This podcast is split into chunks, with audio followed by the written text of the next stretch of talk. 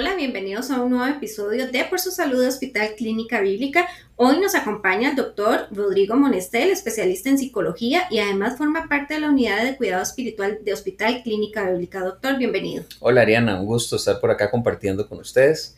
Gracias, doctor. Vamos a hablar acerca de mis hijos y yo, entendiendo el mundo a las generaciones, doctor. Entonces, para iniciar con este tema, tal vez si nos comenta, ¿verdad? Porque a veces muchas mamás se sienten eh, frustrados o tal vez se sienten impotentes, ¿verdad? De los cambios que sufren sus hijos conforme va pasando el tiempo.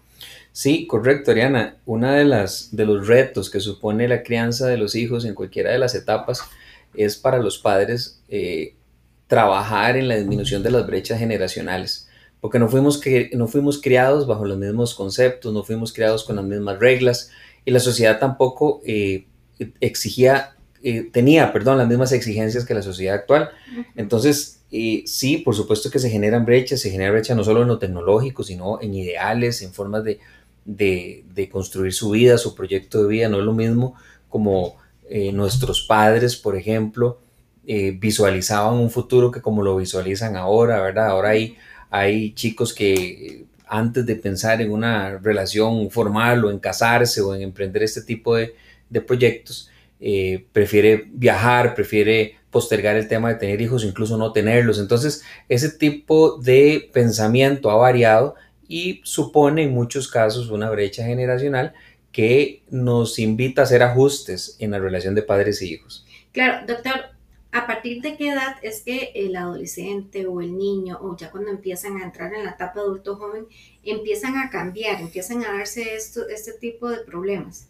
Eh, estas diferencias se hacen o se hacen más marcadas a partir de la preadolescencia, porque en etapas infantiles los chicos siempre tienen a sus papás, en la mayoría de los casos, porque no es una norma, como superhéroes, ¿verdad? Entonces, papá es el mejor, mamá es el mejor, es mi, mi ejemplo a seguir, yo quiero ser como papá, y si papá eh, tiene una profesión o tiene un oficio, yo quiero ser como papá, entonces o como mamá también, entonces en esas edades no es tanto el problema. Cuando ya se ingresa a la etapa de preadolescencia, donde ya la socialización de ellos ha incrementado y ya empiezan a tener un poco más de criterio propio, entonces ya vienen las diferencias. ¿Qué edad de la preadolescencia?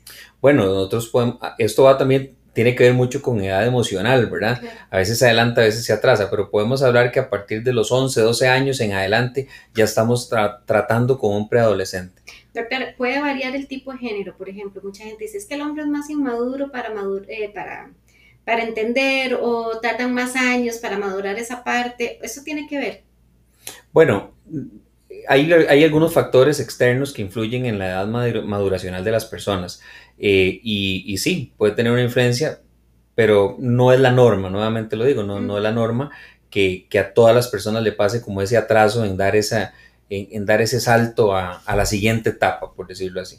Hay etapas de, del desarrollo psicosocial, incluso hay un autor, Eric Erickson, que las menciona, en donde el ser humano va avanzando en etapas y va superando algunas otras, ¿verdad? Cuando se da algún tipo de crisis, algún tipo de trauma, alguna situación específica que ha enfrentado el menor, eh, se puede dar la regresión a una etapa anterior, pero ya eso sí es desde el, desde el, punto de vista patológico y tiene que tener un tratamiento pues diferenciado, ¿verdad? Ya se sale de la normalidad, entendiendo que, que no hay tal normalidad, pero es de, de, la norma a la que habitualmente estamos acostumbrados en, en un desarrollo normal, digamos.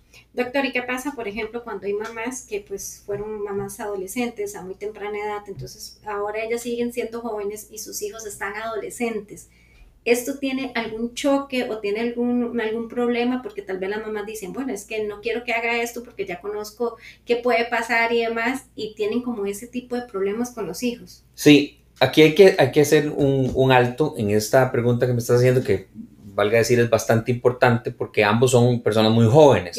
Entonces, lo que sucede en esto es que muchas veces tenemos mamás o papás en esas edades que por, por, su, por su edad se convierten o se quiere convertir más en amigos que en padres y entonces se, se debilita el tema de las reglas, el tema de seguir un encuadre en casa, de tener una norma que, que seguir y nos convertimos más en compas, ¿verdad?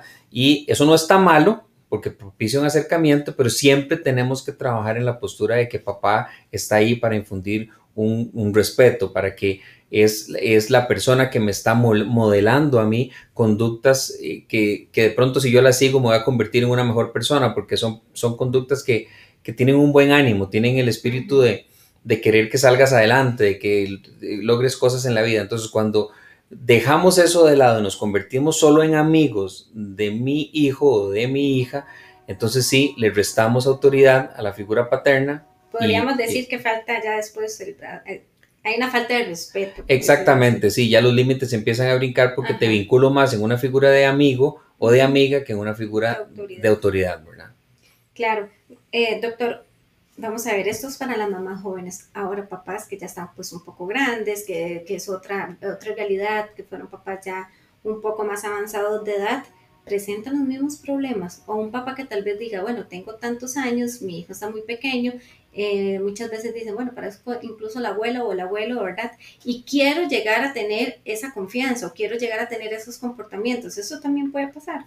Sí, pasa y pasa más de lo que nosotros pensamos. Y esa brecha se hace más difícil porque si, si, un, si un papá, si un padre de familia, una madre de familia que tiene una diferencia eh, importante en edad con sus hijos, eh, no no construye herramientas para poder eliminar o disminuir esa brecha generacional. ¿Y a qué me refiero?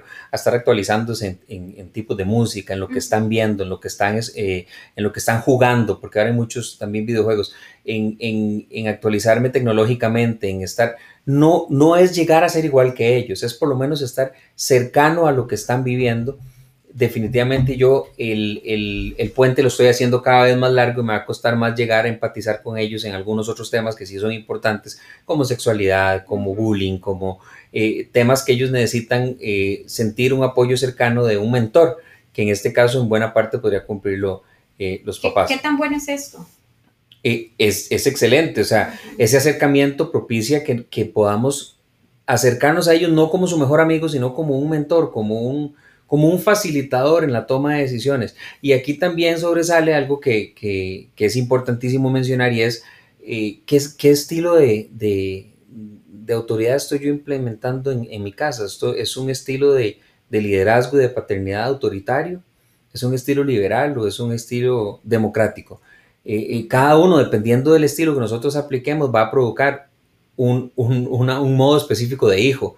Entonces, el reto es principalmente hacer los esfuerzos para que de verdad el ambiente se, uh, se pueda trazar en una ruta de democracia, donde podamos llegar a la negociación, a, llegar a puntos donde de pronto no vamos a estar de acuerdo, pero, pero encontramos un punto medio, algo, eh, nos vamos a concentrar en lo que nos une y no, y no en lo que nos divide. Eso se llama inteligencia emocional finalmente. Claro, acá, acá tenemos otro caso, por ejemplo, ¿qué pasa si una familia tienen pues hijos muy distanciados y están en generaciones muy diferentes, ¿verdad? Mi hermano mayor me lleva tal vez 15, 20 años ¿cómo hago yo como papá para, para, acoplarme a este tipo de dos generaciones? Eduqué al mayor de una manera y ahora pues las tendencias y las cosas han cambiado. ¿Cómo llego a educar al segundo sin que se vea afectado? Sí, definitivamente otro reto para los padres, ¿verdad? Y, hace poco yo escuchaba a un conferencista decir que eh, a veces pensamos que ya un chico de 16 años ya, ya lo soltamos porque ya está grande y él le hacía una recomendación, no lo suelte nunca, porque ellos van a ocupar su apoyo siempre, incluso ya grandes, incluso tomando, no es que yo me meta en sus vidas, es que ellos siempre me sigan viendo como una figura referente en, en momentos en donde ocupa un consejo, en donde ocupa, o simplemente la escucha, la escucha activa de un padre que está ahí para escucharle en momentos difíciles. Entonces, el reto es mayor porque tenemos que sintonizarnos en la en la frecuencia de la edad de mi hijo, ese que estoy educando, no es igual que el anterior. Incluso, te lo voy a decir así, Ariana, aunque tuvieran la misma edad, son personalidades diferentes. Entonces, podemos tener dos chicos de 15 años que uno es sumamente introvertido y el otro es extrovertido. Y mi estilo de paternidad tiene que ser, tiene que acoplarse a ambos porque no puedo vincularlos, vincularlos igual. Tenemos chicos que mueren por un dinosaurio mientras que otro por un juego que tenga que ver con plasticina, o sea, y, tienen la misma edad, entonces yo creo que no va tanto en, en, la edad ahí, en, ese, en esa pregunta en particular, sino en la personalidad de cada uno de, ellos. De cada uno de sus hijos. Para ir finalizando, doctor, entonces, recapitulando, ¿cómo entender el mundo de las generaciones para nosotros los padres? Sí, yo creo que nosotros tenemos que convertirnos, estoy seguro, no creo, estoy seguro que tenemos que convertirnos en estudiantes de la vida cuando uno realmente reconoce que ese estudiante de la vida no para de aprender nunca y como padres tiene que ser igual. E, e, e, ese aprendizaje continuo que me permita a mí estar eh, entendiendo más y mejor el comportamiento de mi hijo y cómo yo puedo convertirme en, un potencializador de sus dones, de sus talentos, de, todo aquello que tiene para dar y para darse a sí mismo. Eh, y cómo le modelo eh, el, que puede ser el mejor perfil de ser humano que pueda. Entonces, eh, la clave, aprender, no ser, o sea, es, es como una invitación a desaprender lo que habíamos aprendido y volver a incorporar información nueva que nos permite ser más empáticos, que nos permite tener mayor inteligencia emocional. Buscar ayuda si es necesario. Buscar ayuda si es necesario también. Entonces, es, es como esa apertura, ¿verdad? Claro. Doctor, muchísimas gracias por la participación.